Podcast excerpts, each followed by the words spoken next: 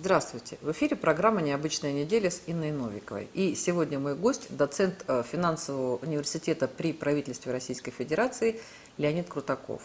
Здравствуйте, Леонид. Да, как обычно говорим по пятницам о событиях недели. И, конечно же, начинаем с Афганистана. И я обычно всегда описываю там свое видение, какие-то свои там вот аспекты, на которые я обратил внимание, но здесь э, так много всего, что я даже вот воздержусь от собственных комментариев и попрошу вас а, а, рассказать, как вы все это видите, оцениваете, прогнозируете, хотя прогнозы, наверное, это самое неправильное, что можно в этой ситуации сделать, но мы всегда хотим посмотреть вперед. Поэтому вот давайте обсуждаем Афганистан. Прям с самого начала, либо как вам покажется важным? Ну, по-моему, если мне память не изменяет, года два назад э, э, вышел, я писал большой материал по поводу формирования новой э, Евразии с точки зрения энергетических ресурсов и способов доставки в экспертную. И тогда я написал, там, как в, в один из пунктов, что США в скором времени уйдут из Афганистана, поскольку задача хаотизировать Афганистан. Не навести порядок, а хаотизировать. А, а, Афганистан это такой перекресток а, ближневосточный. Через Афганистан дорога от, от Средней Азии к Индийскому океану лежит. Через Афганистан дорога лежит из Ирана в Китай. Сухопутная, не морская. Вот. И поэтому Афганистан, конечно, ключевое звено в, большой, в э, конструкте под названием Большой Ближний Восток, который был озвучен совместно, э, если мне память не изменяет, э, израильским президентом Нетаньяху, и это еще было при Буше-младшем, и Кандализа Райс была озвучена строительство. Вот. В свое время Афганистан, когда там наведен порядок, и пришел Карзай, была идея строительства трубопровода, газопровода из Туркмении к Индийскому океану.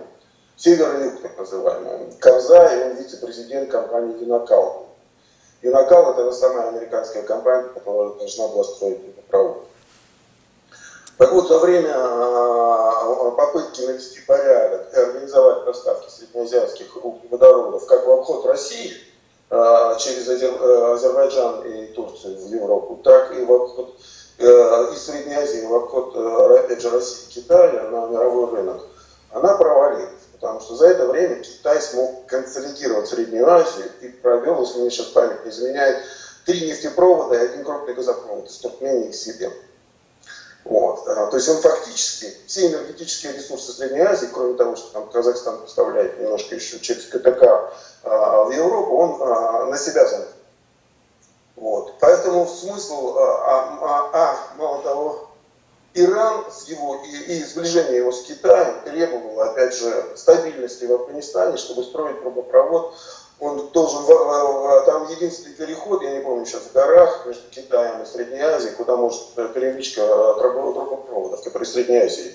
Так вот, в этой ситуации для США единственный оставался сценарий, это подорвать Афганистан, потому что стабильность там не нужна, потому что стабильность в центре, э, в таком сердце, коммуникационном сердце, сердце э, Востока, она ведет к созданию новой реальности евразийской, потому что трубопровод, в отличие от морских поставок, которые отстаивают США, он требует э, интеграции политической, он требует введения единых таможенных тарифов, налоговых правил, единой правовой системы, ну, сближенной цифровой системы, потому что он заставляет действовать в некой единой логике. Море – это совершенно другая логика. В море вышел, и там действует только военно-морской флот и страховые компании. Это, это гуляй-поле, да, пиратская территория. Вот. Это разница, это старая разница между Карфагеном и Римом. Да. Поэтому э, США был проект строительства под названием Большой Ближний Восток и, и, и вот это создание Юнакао поставки среднеазиатских э, трубопроводов, поставки среднеазиатских энергоресурсов в Индийский океан и дальше море на мировой рынок, в обход России. Вот. Во многом провалились оба проекта.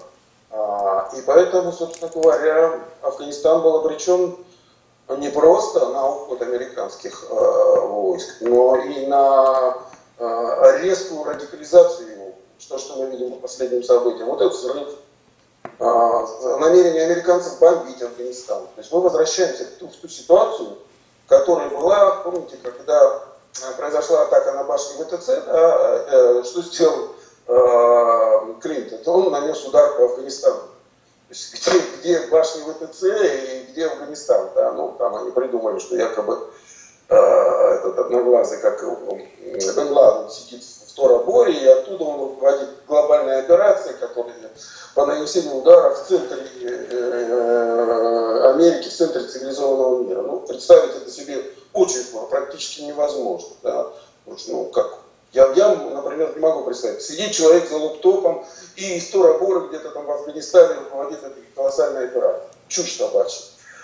Поэтому Афганистан вполне предсказуемые события. Я думаю, что они будут радикализироваться. Мало того, э, как бы, если исходить из этой логики э, заинтересованности США в, нет, в хаотизации пространства, конечно, э, Афганистан должен расползаться. Расползаться в Таджикистан, в Узбекистан, в Иран, потому что хазарийцы э, одно из э, крупных э, племенных образований в Афганистане, они ирано-шииты и ираноязычные, сперсы практически. Иран это такое лоскутное одеяло. Поэтому как бы взорвать его на национальной почве и заставить между собой воевать, то, что было, помните, на, в период развала Советского Союза, попытки наскоком интегрировать это пространство под интересы США, когда это закончилось ничем, вот. Попытка умиротворения и наведения уже порядков в рамках проекта «Большой Ближний Восток» тоже завершилась ничем. Поэтому нас ждет, я думаю, что нас ждет новая война. Начиналось, кстати, я писал эту статью, и начиналось это все э, с э, наезда на Катар. Катар является одним из ключевых, то есть у нас три э, ключевых газовых страны, Россия, Иран и Катар, да, которые могут обеспечивать поставки. Вот тогда Катар резко начал сближаться с Россией. Впервые Эмир Катара встретился с Путиным, стал сближаться с Ираном. Вот. И тогда э, все арабские страны, Саудовская Аравия, там, все, ну, все суннитские страны объявили, одной из суннитских стран объявили эмбарго, жесткое эмбарго. Катара его поставили на место и предупредили, что никаких э, контактов с Ираном, потому что если Катар сближается с Ираном и появляется труба, например, через Турцию в Европу, оттуда из, этого месторож... с этих месторождений, Южный Парс и Северный Купол, оно одно, оно на, на Катарской территории и на иранской территории расположено, в Персидском заливе. А, вот. И вторая труба идет на Китай, то, собственно говоря, а, идея создания газового жижного рынка на основе СПГ и биржевых торгов, она умирает. А для США и для доллара это страшный удар. Поэтому они будут взрывать эту территорию, они будут взрывать это пространство. Ну, там, ну, Сирия известная история, ну, да, вот э, теперь э, я назвал там а, а, это, этот, э, Катар, который, на которого было оказано давление, теперь Афганистан. То есть вот, Сирия тоже перекресток, только э, ближневосточный, только он такой европейский ближневосточный перекресток. А Афганистан перекресток между Востоком и Китаем и, и России в Средней Азии. Поэтому я ничего хорошего не жду. Я думаю, что будет интенсифицироваться, будет радикализироваться э, противостояние. А США как можно больше туда огоньку и подольют бензина, чтобы это полыхало, ну, этими бомбардировками своими. Вот. Э, противоречия национальные самые острые всегда и самые болезненные. Их быстро э, возродят, и на их почве начнется очередное противостояние внутриплеменные войны. Думаю, что вот к сожалению, боюсь, хотелось бы ошибиться, но боюсь, что сценарий будет приблизительно такой. Леонид, я вот, э, мне кажется, в 2003 году да, началась кампания а, США против Афганистана. А, это вот после событий с башнями-близнецами, а, да, сначала был Ирак, потом вот Афганистан. Да, То есть, в принципе, да. они 17 лет были в Афганистане. Да. И, представляете, они сейчас там 500 тысяч там вывозят оттуда э, да. Вот. И, а, а что им мешало? На самом деле, вы сказали, что у них задача хаотизировать Афганистан, но у них задача хаотизировать, вот куда пришли, там и хаотизируют.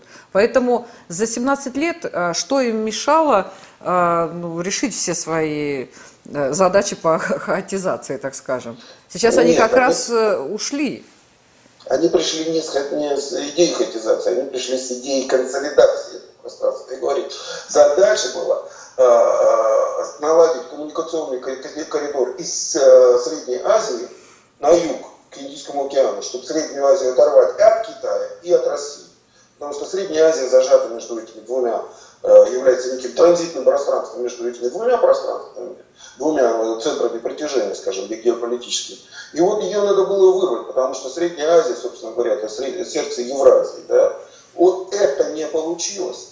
А то, что вы сказали совершенно правильно, ИГИЛ стал поводом для введения войск в Афганистан и начала операции.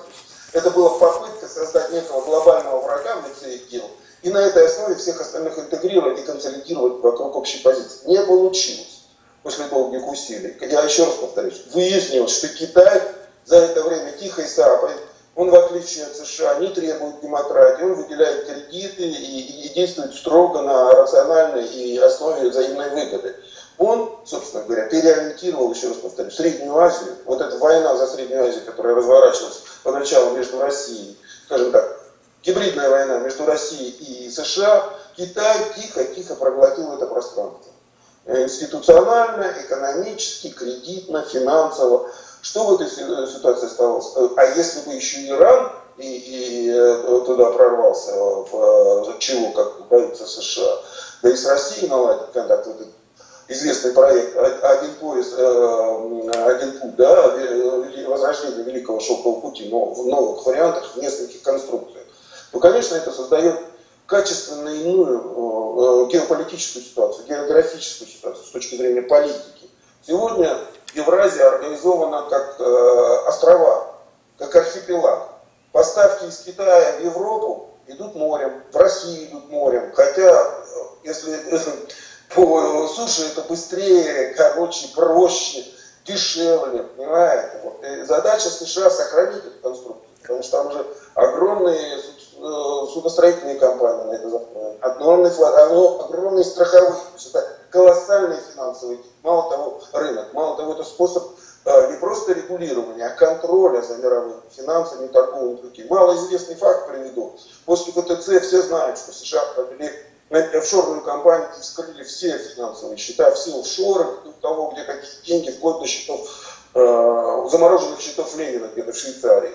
Но мало кто знает, что под эгидой э, э, угрозы э, мирового терроризма США ввели администрацию во всех портах Индийского океана. Ни один груз без штампа американского представителя не может выйти оттуда. То есть они установили контроль не только за финансовым, но и за торговым потоком. И, конечно, вот, после того, как стало понятно, что это уже не обеспечивает возможность выстраиваться тогда у тебя нет проекта альтернативного, который предлагает Китай, то что тебе остается? Взорвать ситуацию. Ну, как китайская ничья, прийти и шагцы как-то на, ой, фигуры на доске, потому что проигрываешь. Что делать? Поэтому Афганистан не 17 лет хаотизируется. 17 лет была попытка построить э, на основе Афганистан новую конструкцию азиат по север и юг а она все равно устраивается восток-запад. Да он что как не...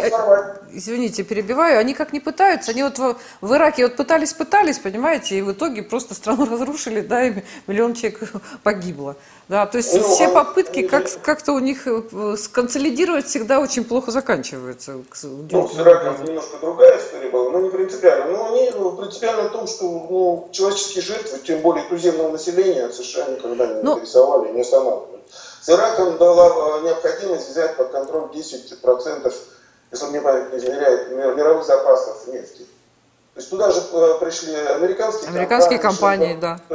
Да, да, сервисные, которые восстанавливали. Собственно говоря, весь поток. Мало того, сейчас вот вся сирийская нефть сначала через ИГИЛ поставлялась нелегально на рынок, теперь она э, через зону контроля американскую, американцев на территории также идет на мировой рынок в, в обход договоренности ОПЕК. Это один из рычагов влияния на мировой рынок, который США прекрасно использует.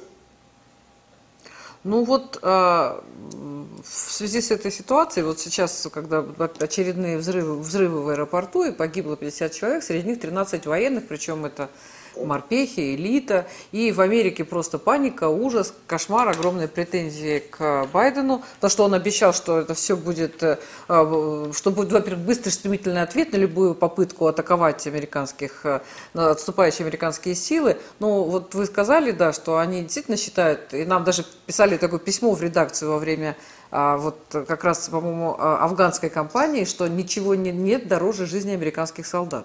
Жизни местного населения не важны. И вот здесь 13 морпехов, ну, на фоне там миллионов, я, миллионов в Ираке, я не, не представляю, сколько в Афганистане погибло, но, а, тем не менее, а, для, а, вообще для администрации Байдена, который, в общем, не так давно у власти, и который тут умудрился ляпнуть на... А, встречался с журналистами, и он ляпнул, что меня проинструктировали ответить на вопрос вот этого репортера, сказал он. То есть он как-то что-то совсем, видимо, задумался тяжело о чем-то другом и так проболтался. Вот. И а, в итоге, а, что будет для вот этой новой администрации, ее политики, а, и не только а, республиканцы их э, критикуют, но и демократы тоже. А, я не помню, по-моему, с вами, кстати, разговаривали, когда Байден э, победил. Я сказал, что единственное отличие Байдена Трампа – это не заниженный порог брезгливости. То есть его возраст не позволяет ему адекватно оценивать э, те действия, которые он предпринимает, и бумаги, которые подписывает. То есть если ты ставишь, а, Америка э, страна с системой, жесткой политической системой, независимо от того, кто стоит э, поставлен на, на верхушку, да, вот эта петрушка, которая танцует под э, интересы э, финансового капитала. Вот, это не принципиально. Вот человек, понимаете, как бы, когда человек адекватен и, и, и гордится и своим именем, как Трамп, там, Кеннеди, его трудно заставить начать войну большую. Ну, я Кеннеди не случайно привел, Карибский кризис, да, потому что э, Кеннеди славен только тем, что он не начал войну большой Советским Союзом и начал эпоху биполярия. Потому что вот эта вот э, патовая ситуация и признание интересов России, фактически Советского Союза, оно послужило основанием для организации биполярного мира. С этого момента он начался настоящий. Потому что до этого была ядерная, ну, до этого было превосходство, все-таки США считался, они считали себя глобальной державой. Вот это, а, поэтому Байден это фигура не, полити, не, не самостоятельная фигура, политическая фигура, это фигура, которая подпишет и сделает все, что ему э, надо, что, все, что надо будет закулисным силам. Вот вы не случайно привели этот пример с, тут вот мне э, Каза сейчас сказала, рекомен... места мало, да? Человек просто абсолютно управляемый. Мало того, он не отдает отчет своим словам, он произносит. Поэтому он может подписать любую бумажку, и, и сделать любое действие. Нет, э, не, не заботясь о том, как это отразится в будущем на нем самом и его э, там, детях, хотя с детьми там тоже проблемы серьезные. Да. Ну, известно же, что короля делает свита, и да. э, а, вот а, по поводу свиты э, Байдена, то есть мы помним с вами, что это были люди такие жесткие, антироссийские, вот, и на самом деле там они некрасивые скандалы совершенно не дипломатические устраивали там, в ряде э, там в ряде стран, там, по-моему, э, где-то это было, по-моему, на Аляске, там, когда они с китайцами так поговорили, что так это просто неприлично, это э, верх какой-то наглости. Вообще считается, в, вот я поняла из э, что в дипломатии нельзя давить на собеседника. Там тот же а, Зеленский, который начал там, Меркель пытался прижимать к стенке и говорить, ну где там, когда вы нас возьмете в НАТО и когда вы нас там что-то там еще сделаете. То есть это просто оценили эксперты как просто крах его как политика и то, что они никогда не получат то, вот, о чем они пытаются э, вы, то есть вынудить э, там, ту же там Ангелу Меркель, там, уходящую. Знаете, не соглашусь с вами в одной позиции, что в политике не, не, не, нельзя нагибать партнеров, если ты не Откровенно, можешь. грубо и прям вот Нет, э, в физическом плане. грубо, если ты можешь это сделать. Если ты уверен, что он прогнется, и все увидят, что ты его прогнул. А если ты не уверен, если ты... Э, знаете, как это у Ильфа и Петрова со стороны было похоже, что там э, почтенный сын выговаривает своему отцу, когда он кису там молотил, да, на, после аукциона в живот.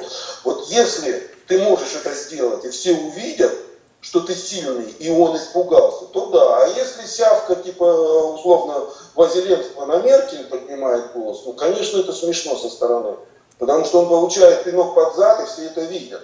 Он заскулил и убежал, да. Ну, вот в политике нужно соответствовать своему, своим возможностям. Тогда ты действительно настоящий игрок. Вот когда вы говорили про окружение а, Байдена, да, оно обамовское, по большому счету, да, пришло, которое было при Обаме. Вот, вот в этом смысле как раз самая главная сейчас проблема, на мой взгляд. Потому что что был такой Трамп? Трамп, это, помните, э, Америка прежде всего. Это такая попытка национализации интересов. Уход от глобальной в более национальное, скажем так, э, пространство. Хотя Америка не глобальная невозможно. Но это вот другой вопрос. Это вопрос нюансов, тем более. Вот. Это когда при Обаме стало понятно, что Америка с глобальным, как глобальный регулятор не справляется с миром. То есть, поэтому э, нужен, необходим такой внутренний аудит. Нужно сопоставить э, желание американской элиты с ее возможностями. То есть вот то, что я говорю, одно должно соответствовать другому. Потому что если ты заявляешь амбиции, которые не соответствуют твоим возможностям, то тебя ждет в конце провал. Вот э, для меня Трамп это был такой симптом возвращения Америки. Надо подумать, надо откатить назад и подумать, где мы реально можем двинуться, что мы реально можем контролировать, где реально нас слушают, кто реально станет под наши знамена, ну, виртуальные знамена и будет исполнять, а кто будет сопротивляться, с кем надо воевать, кого надо ломать. Вот э, для меня, а, честно говоря, я э, был уверен практически там, на 90%, на 100%, что Трамп пойдет в второй срок. Для меня приход Байдена означал, что вот это э, э, амбиции американской элиты превысили ее возможности. Потому что для меня Байден это возвращение глобалистского проекта. Как такового в его полноформатном большом э, как бы, объеме. Хотя мы видим, опять же, по Афганистану, что говорили, что физически не справляемся, поэтому глобальный проект из, э, э, из проекта построения новой реальности превращается в хаотизацию тех пространств, которые США не способны контролировать.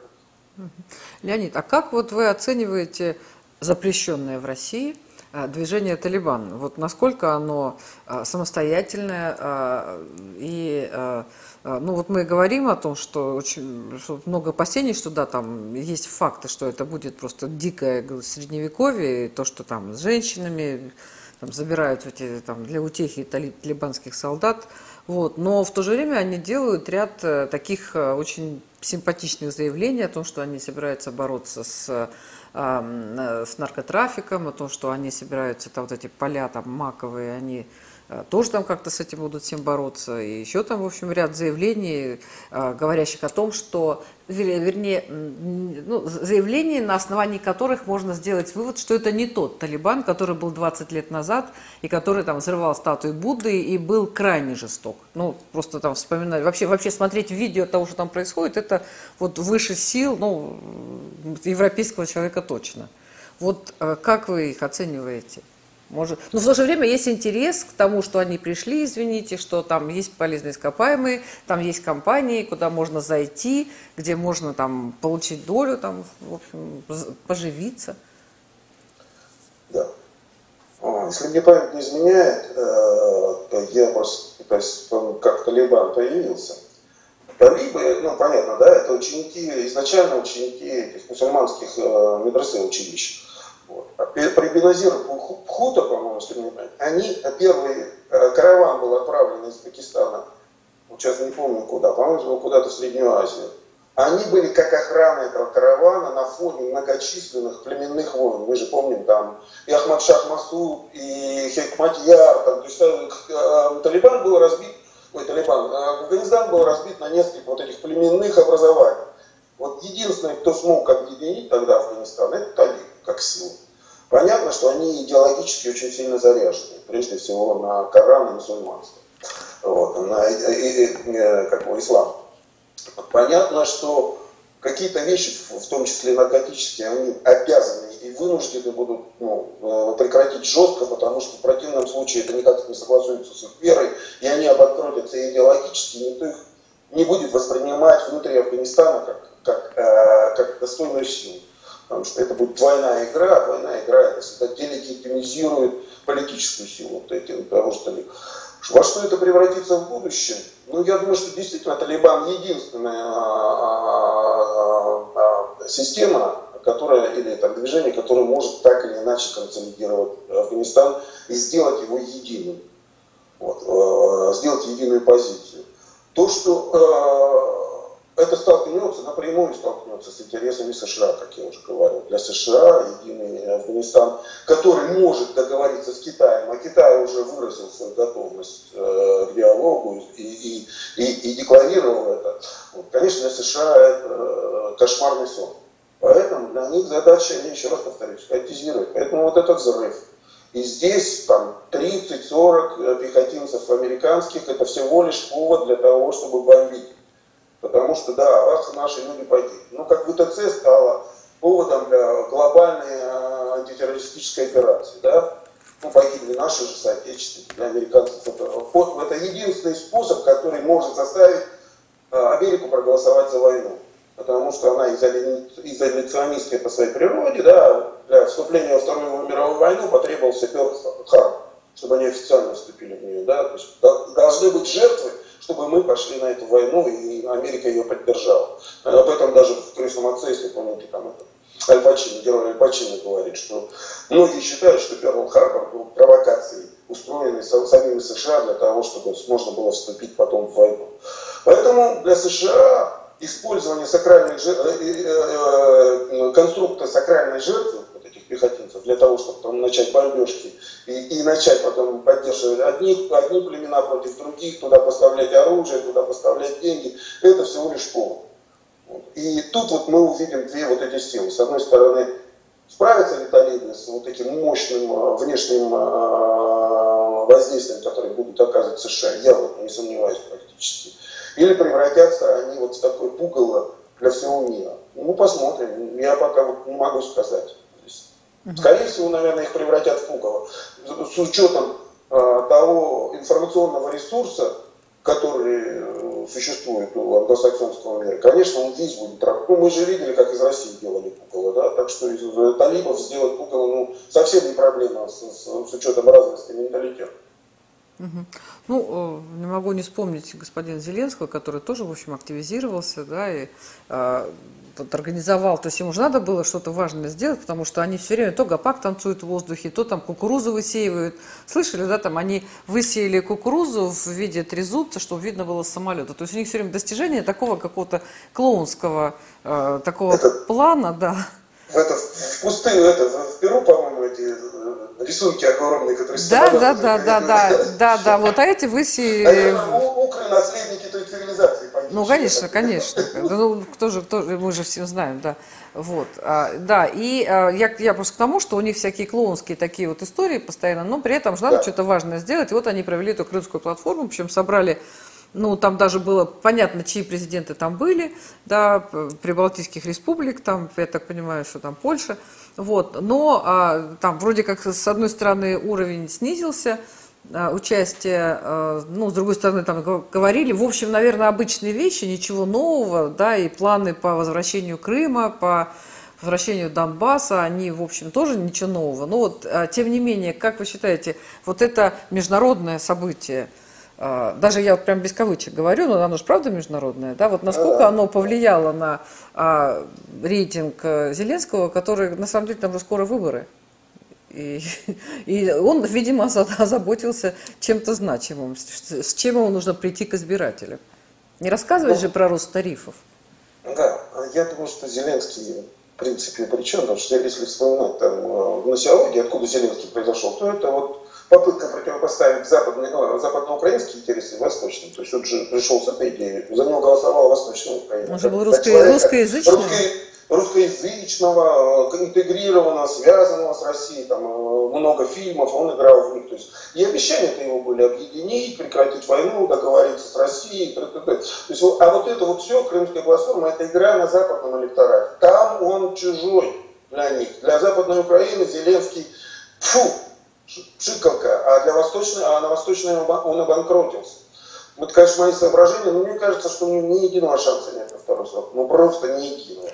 Даже если против него какого-нибудь очередного клоуна выставят, выставят, этот клоун победит этого клоуна. Единственное у меня замечание, знаете, забавная была мысль, когда Меркель к нему приезжала, я бы, вот если бы я был украинским политехнологом, я бы, когда с Меркель, я бы провел какой-нибудь марш э, ветеранов Гольчины. Это было бы очень забавно. Меркель и эсэсовцы, и бывшие эсэсовцы, идущие по площади мимо нее, как бы потом мир на это смотрел. Это, ну, мне кажется, эта картинка очень красивая. Ну, она бы, конечно, не участвовала в таком марше. И... Можно было ее не предупреждать, можно было. Они, а националисты могли просто выйти, и зигануть и пройти с этими знаками, да и все. Им, им же украинцам-то все равно. Ну, а, а я понимаю, что у Зеленского действительно мало шансов, а, и на фоне а, вот этого закона о русском языке и да, сейчас в Днепропетровской области прокуратура там какое-то приняла там решение тоже там о запрете, какой-то местный закон там был про язык, про язык, э, о том, что русский язык оставался региональным, причем судья по фамилии там то ли Плотникова, то ли, ну, с какой-то вот такой фамилией, не украинской, там э, сказала, что категорически никакого русского языка не будет. Вот, но а, не Зеленский, да, кто, у кого есть сейчас а, а, на Украине шансы, и за кого Украина проголосует. При этом, ну, мне кажется, с 2004 года им прям катастрофически не везет. Они как кого не выберут, обещают одно, начинают делать совершенно другое. Вот начиная с Ющенко. Вот, тем не менее, у кого есть шансы, и вот да, кто, Знаете, кто... они же, да, несознательно выкашивают то, что у нас делал тоже Ельцин, они сознательно выкашивают любую любой полпоросли, появляется зеленый росточек свежей силы какой-то, они его под корешок срезают, чтобы это было абсолютно манипулируемое пространство. Одно время мне казалось, что Савченко может стать таким серьезным кандидатом. Кто, Надежда? Да, да, да. Особенно, когда она вышла из тюрьмы и стала говорить абсолютно а, очевидные вещи, что надо с пленниками иметь, надо а, с Россией сближаться, надо прекращать эту риторику. Она вдруг заговорила нормальным языком. Ее не случайно после этого а, украинские власти сразу а, а, а, а где Савченко? Где Савченко? Ну все, я и говорю, ее вырезали. А, а где Медведчук? Тот же Бойко, его тоже подрезали, он не имеет возможности. Поэтому, а сам, сам Зеленский, это же продукт конфликта Коломойского и Порошенко, не более того, понимаете. Он его придумал, он его раскрутил через этого вот слугу этого, как там у них, это Слуга, слуга народа? Да, слуга народа. И он, собственно говоря, его выдвинул. Я не думаю, что сам Зеленский хотел, но теперь уже он вынужден играть эту роль. Поэтому даже трудно представить, кого там. Там настолько политическая пустыня на Украине, настолько они уничтожили всякую возможность какой-то политической жизни, кроме национализма, да, что мне, я не знаю, мне сложно представить, как кто может сыграть. Какой, ну, я единственное говорю, что у Зеленского нет никаких электоральных перспектив ну, любой, кто, ну, я не знаю, там, Тимошенко, любой, кто выйдет на, против него, да хоть коняка, знаете, как в Сенат ввести, за него проголосует, так римский, так и здесь. Поставьте против Зеленского коня, мне кажется, что и конь выиграет. Но фигур не видно, я с вами согласен, они старательно все это убивают. Ну, вот и будут, будут клоуны, там, очередные, Лешко, там, я не знаю, кто там, Саакашвили, есть у него украинское гражданство, ему дали нет, не знаю. Ну, вот, будут совершенные клоуны выставляться, но боюсь, что и даже клоуны могут выиграть у Зеленского. Ну вот э, были, были же сразу разговоры о том, что действительно Зеленский это марионетка а, Коломойского, но а, ну а Коломойский, вот какой бы он ни был, да, ну он не выглядит глупым человеком, вот очевидно, да. Вот, э, вот это вот такая оголтелая э, русофобская э, истерия, политика, которая ну, просто кровожадно направлена на попытку выжить вообще все, что имеет отношение к русскому миру. Это что? Это идея Коломойского? Это, это что вообще? Вот, это, ну, зачем? Мы же знаем, где Коломойский и где его деньги, да? Если твои, это, знаете, как, где, где деньги ваши, там сердца, где сокровища ваши, там сердца ваши. А для Коломойского сокровища это деньги. Не знания, не умения, а именно деньги. Они там в западных банках. А какой лучший способ э, сохранить за собой эти сбережения, ну, в данном случае? Конечно, быть русофобом. Как, ну, не, не, не русофил, он же вступаешь же за интеграцию с Россией. Это значит, что ты всех там, кого ты положил в свое время в 90-е годы, пройдя по крови по колену, все эти трупы, все они были зря, потому что у тебя все деньги останутся там, их заберут, конфискуют. Тебе надо все начинать сначала. Я не думаю, что у Коломойского или у Порошенко есть тот же запал, который у них был в 90-х годах, который позволил им стать олигархами. Потому что мы же знаем, что без крови олигархом стать невозможно было, что в России, что на Украине. Э, культурная среда одна и та же. И экономическое пространство одно и то же. Ну, наверное, да. Но вот я, тем не менее, вот такого практического смысла вот в этой русофобии все равно. Ну, может быть, моя наивность, да, что я не понимаю этого.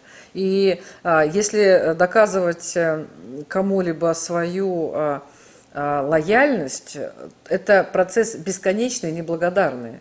Ты Конечно. можешь делать все, что угодно. И а, вот тебе будут не обращать внимания, скажем так, или там кивать на твои доклады правильные, а, ровно до того момента, пока а, не возникнут какие-то другие интересы, с тобой не связанные, с твоей правильной лояльностью не связанные. Абсолютно Поэтому точно. Но его бы... поставили в эту позицию, потому что будущего этого нету. То есть что, как, как, где у него будущее, с кем он может опять сопоставимые капиталы. Знаете, для меня в свое время было такое, я себе формулу вывел, что э, человек становится старым, когда он становится, э, начинает защищать то, что у него есть. Когда он не завоевывает новое, он защищает. Вот Коломойский старый больной пес, который защищает то, что у него есть. Вы совершенно правы, что защищать данные конструкции, защита сама по себе уже поражение. Вот. Э, и он находится на пораженческих. Но у него другой-то позиции нет, другая еще хуже. Отдай все и с нуля начинай. А где? Только, а, а, а, лет, а лет-то сколько уже? И лет-то сколько уже, вот правильно, абсолютно. Лет точно. сколько, да, и потом, как э, да. э, говорит моя мама, это не мое время. Да? Да. да. Было то время, которое было наше, мы знали, что делать, мы знали, а, как жить, как работать, как э, там, да. А сейчас все другое, нам непонятно. Согласен. Поэтому у каждого Согласен. времени, да, свои герои, свои, наверное, олигархи. Ну вот э, в связи с э, тоже, может быть, в связи с Олимпиадой, с последними событиями, и Литва, и Польша начали строить огромные стены по, на границе с Белоруссией, потому что, как сообщают вот информационное агентство вот этих государств, просто какой-то огромный поток мигрантов катастрофически идет из Литвы, и из Беларуси идет в Литву и в, и в Польшу. Причем туда приплетают, приплетают и там и Тихановскую, и эту Тимановскую. Ну, на самом деле, там не все так просто, и то, что похожи фамилии, тоже не все так просто, как говорят. Ну вот, а, тем не менее, а что, в Беларуси, вот в связи с чем начался такой вдруг резкий миграционный поток? Я понимаю, почему из Афганистана пошел, да, а вот почему, что с Белоруссией случилось? Ну, мне, честно говоря, трудно представить огромный миграционный поток из маленькой, если мне память не изменяет, 7-миллионной Беларуси, в которой 3,5 или 4 миллиона – это хуторские пенсионеры или хуторские жители пенсионеры, которые живут на своей земле и никогда никуда эмигрировать и бежать не будут. Ну, ну, согласитесь, правда, это вот немножко выглядит анекдотично. А то, что строят стену, то, что это носит политический характер, это безусловно. Вы же помните стену, которую Янукович строил между Россией и, и, и Украиной, да? И, ну, а Порошенко это, это строил, и Ценюк строил, потом, правда, да, там что-то, да. Да, и Ценюк. Вот это же политический конструкт, это же разделение на своих и чужих. Чужих в буквальном смысле, как в фильме «Чужой». Там иные, они вот насекомые, они, у, них, у них другие принципы. Поэтому стена нужна. Ну, возьмите любой фантастический фильм вот, с э, разделением на своих и чужих, там всегда стена город в окружении варваров или еще что-то, там всегда стена присутствует, некая граница между цивилизацией и варварским. Поэтому вот этот образ, даже если она не будет построена, она не будет построена, как и украинская, а российская стена, это образ раздела э, отодвигания Беларуси в варварское пространство. Ну, вот, да, наверное, знаете, это действительно э, единственная стена, и то не в единственном экземпляре, а в таком сложной конструкции, которая, которая есть, это между Палестиной там, и Израилем. Да. А все остальное, это вы еще вспомните, вспомните эту мексиканскую на границе да, с Мексикой, да, это они же то строят ее, то бросают, то дают деньги, то опять э, дают, деньги пропадают. И вот тоже какой-то, это, видимо, действительно какой-то такой а, процесс, я не знаю, даже ну, сложно назвать его политическим. Это какой-то, э, не знаю, хозяйственно-амбициозный какой-то, я не знаю, что Литва строит эту, этот забор, у нее кончается проволока. Но это вот как-то как очень странно, но вот ну ладно, бог, бог с ними. Такая еще новость, она может быть не очень глобальна, но для наших оружейников она, наверное, очень серьезная. Да? США, они же все время то там запретят, то здесь запретят. Вот э, что им там пришло в голову, то они там санкции ввели. И тоже вот это как раз не политическая история, чисто экономическая. Вот сейчас они э, запретили выдачу новых лицензий на импорт патронов российского производства. И проблема-то в том, эти лицензии там как-то там выданы, э, у американцев много э, таких вот лицензий, они пользуются, оказывается, нашими патронами. И проблема в том, что 90% российских патронов выпускается не для гособоронзаказа, а, для, а на экспорт в первую очередь США. И вот, э, вот я, честно говоря, абсолютно не, об этом не знала. И а, летом, оказывается, был страшный дефицит боеприпасов в вооруженных магазинах. Ну вот просто я далека от этой темы. Вот, поскольку все шло а, на оружейный рынок США, который, как вот Китай, там он все, что можно съесть, он все съедает, все покупает, все поглощает. Вот американцы, оказывается, там страшным образом поглощали патроны, в том числе и наши. И теперь наши оружейники вообще остались э, прям, прям без работы. Знаете, эта тема тоже Без мне денег. мало знакома. Единственное, я могу ну, вот... конструировать, реконструировать ее как-то, потому что э, если есть оружие, к нему нужны патроны. Патроны гораздо более важный ресурс, чем само оружие. Вот, да. И если мы работаем, вот э, то, что мы говорили, на, на, на хаотизацию пространства, нам же надо, э, чтобы это оружие у ИГИЛа, у талибов стреляло, правильно? Если, Россия или Советский Союз бывший не продает эти патроны в эти э, зоны, то они же должны туда как-то попадать. Я могу, я, я, я ничего не утверждаю, я только реконструирую, потому что понятно, что условно э, патроны от Калашникова вряд ли пользуются большим спросом внутри США. Скорее всего, они пользуются где-то на Ближнем Востоке спросом колоссальным. И здесь Америка может выступать только посредником, закупая в России и продавая их туда. У меня других мыслей ну, и почему, по этому поводу нет. Почему вы говорите о том, что Америка может быть посредником? На самом деле в Америке мы помним же огромное количество э, людей, имеющих разрешение на ношение оружия. Они считают, что это их святое Правильно. священное право. Правильно, и... Но они, они, они ходят не с калашниковыми. Они, а там патроны, а там патроны разные, маленькие в том нет, числе. Нет, нет, нет, нет. 5,45, 7,62, 7,62. Это большой калибр, да? Э, патроны всегда делаются персонально под определенный вид оружия. И вообще, э, э, как бы, это военная безопасность государства начинается с того, способно ли оно производить свои патроны или нет. Если у тебя много оружия, но ты не способен к этому оружию производить свои патроны, значит и э, в военном отношении ноль. То, что я говорю. Поэтому то, что там много оружия, то, что они с ним ходят, то, что они покупают, ну это американское оружие, ну европейское. Я что-то вот не видел, чтобы они там действительно из Калашникова расстреливали себя в школах или где-то. Поэтому я думаю, что это вот всего лишь поставки в горячей точке планеты используются таким способом. Как вы оцениваете предстоящие выборы? с 17-19. И ситуацию с партиями, которые идут, да, и которые э, много сейчас всего обещают. Я вот тут ехала, например, недавно, и на остановке видела такой замечательный плакат. Какой-то депутат написал, там, не помню, там, Ваня Пупкин. Всем российским пенсионерам бесплатные лекарства. Ну, скромно так человек так берет такую задачу, понимаете? Смотрю, думаю, ну, ну, тут я, чем, я могу сказать, ну, могу назвать это идеологическим банкротством. Мы, понимаете, мы давно от э, политики, внутрь, социальной политики, экономической политики, внутренней политики перешли к политтехнологии. То есть мы как технологи действуем на выборах, мы придумываем новый, под каждый выбор новый закон. Мы э, вот это, используем тактику подачи одноразовых. Да? Никто не предлагает людям будущее, никто не предлагает некую идею, ради которой можно, вот, то, что вы говорили, как мама говорит, это, это не наша жизнь, чтобы у них была своя жизнь. Их не делают соучастниками проекта. Вот в чем проблема. Поэтому выборы для меня, конечно, это, во-первых, они такие абсолютно пустые, на мой взгляд, потому что пока Россия не сформулировала идею некую, свою внутреннюю, которую она может экстраполировать во внешний мир – которую она может отставить. Пока мы говорим, что глобальный рынок, рынок это единственная идея, которой мы придерживаемся, ну тогда чем вы отличаетесь от остального мира? Почему вы Россией называетесь? Почему вы российские власти?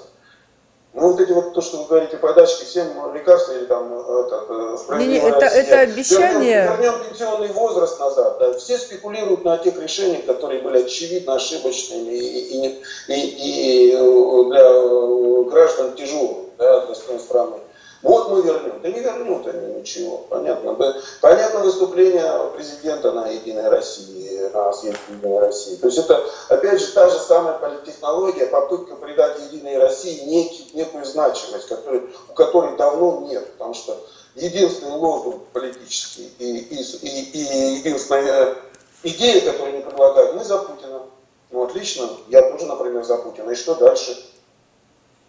Ну вот... Что э... дальше? Вот на самом деле вот эти вот истории, да, сейчас выборы близко, а, всем пенсионерам... Нет, то, что этот обещал а, бесплатные лекарства, это просто вообще как бы вот абсолютное популистское вранье.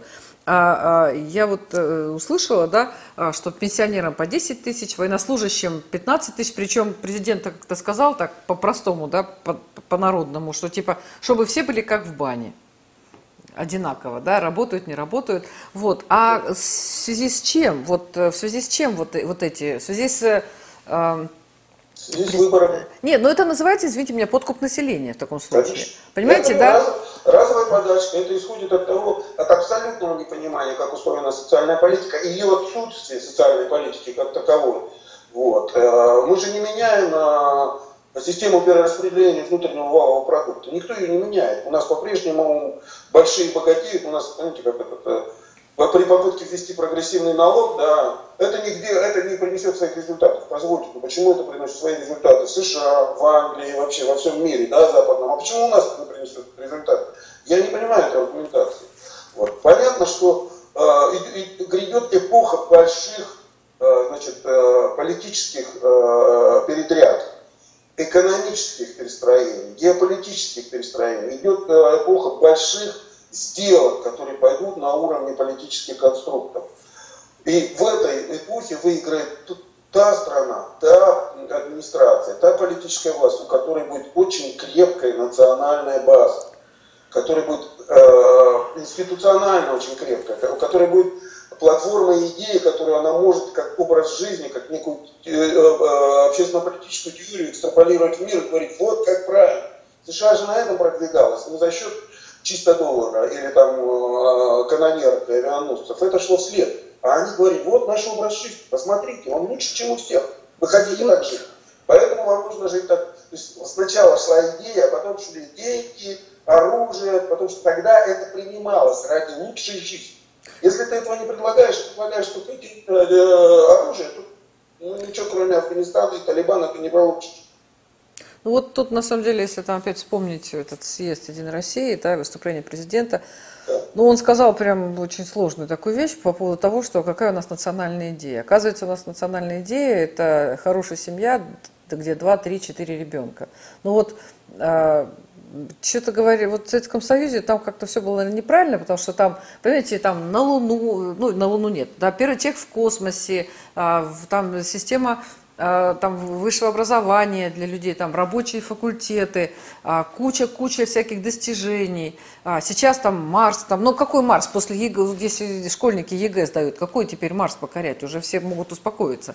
И получается, что а у нас, как вот кролики, вот там, вот, вот мы там разводим, да, там вот у нас кролики, вот там их там 10, там 20, 30, вот мы там их кормим, лелеем, чтобы им было хорошо, весело, даже тут музыку включаем, да, ну и вот прекрасная такая вот идея, вот это правильно, это хорошо, когда в семье много детей, это говорит о воспро... ну, воспроизведении вообще там народонаселения, но чтобы что, чтобы просто там всем, э, извините, плодиться, размножаться и потреблять, и покупать продукты, или чтобы там, не знаю, создавать произведения искусства, там, не знаю, делать великие открытия, каких-то ученых делать. То есть у нас получается, что у нас ну вот на официальном уровне провозглашено, что да нет у нас идеи-то. Вы правы. Великие страны создают великие идеи и масштабы этих идей. Если этого нет, ну, это, конечно, такое травоядное существование. Мало того, призывать народ к простому размножению э, или, или пытаться его стимулировать вот этим материнским капиталом, то ну, это не происходит так. Люди не рожают детей за деньги. То есть, в смысле, есть люди, которые рожают детей за деньги, но мы знаем, что это за люди и какие дети в итоге рождаются и вырастают от этих людей. Нормальных людей только перспектива. Человек должен понимать будущее, куда он идет, что, что у его детей есть э, возможности для развития, что он может стать большим человеком, в космос полететь, в конце концов. Сдел, сделать что-то важное. От, да. да от, на, на, на Марс. Или, если ему говорят, не-не-не, старик, твое место вот здесь, в соседнем гараже, но ты должен 7 человек родить, или там 5 человек, но он не будет этого делать. Но это же насмешка на человека. Я почему и говорил про социальную политику потому что она напрямую связана с национальной политикой как идеей большой. Если этого нет, ребят, ну, вот это все эрзац политики, что мы видим. И не случайно Путин это, опять же говорю, произнес на съезде Единой России, тем самым пытаясь э, поднять рейтинг Единой России на голосование. Это все вот эти технические штучки. Нельзя с помощью манипуляций технических решить политические вопросы. Это разные инструментарии, разные цели. Да, долгое время, некоторое время удается решать а мы это делаем. Да и в США сейчас тоже самое происходит, и во всем мире. Но рано или поздно это приводит к краху глобальному и коллапсу. Ну. Боюсь, что мы в этом направлении идем. Я даже не про Россию сейчас, а про вообще все действие. Потому что цивилизация это из идей. Убери идею, убери смысл, и что? Вот остается травоядная жизнь. Ну, я все-таки очень надеюсь, я понимаю, что президенту писали там специально обученные люди все эти речи, да, хотя я знаю, что он все читает, э, смотрит и э, там редактирует, и он не будет говорить просто так, вот непонятно что. Но как-то, мне кажется, люди что-то не, не то, наверное, подготовили, да, потому что все-таки очень, очень, очень, э, даже несмотря на ЕГЭ, даже несмотря на действительно катастрофический уровень образования, хотя сейчас что-то делается, чтобы как-то его улучшить, да, все равно у нас э, ну, всегда в разные были времена в России, и все равно рождались и, и, и умные люди, и талантливые, и ученые, и спортсмены, и все-таки несмотря ни на что, не все уезжают за границу, как э, вот мы наблюдаем последние годы, поэтому давайте мы с вами закончим на все-таки такой не оптимистичной ноте, что будем над... вот что-то я такое. Я, я хочу сказать одну вещь, да, вы знаете, для меня очень оптимистично, или, скажем так, обнадеживающе прозвучала одна фраза от президента о необходимости поднимать статус учителя. Да, как такового. да. Вот это, э, это то, что действительно, э, потому что может э, способствовать некой внутренней интеграции серьезной Потому что без этого, без образования, среднего, прежде всего, хорошего образования, без статуса, раньше быть учитель, это кто был? Это царь и бог на селе, да. в поселке, в районе. А у меня, вы знаете, я встречался сейчас, ездил на родину на рыбалку, встречался со своим другом детства. Он был преподавателем в интернате для детей ну, с отклонениями. Он говорит, я сейчас с ужасом представляю, как бы я мог работать.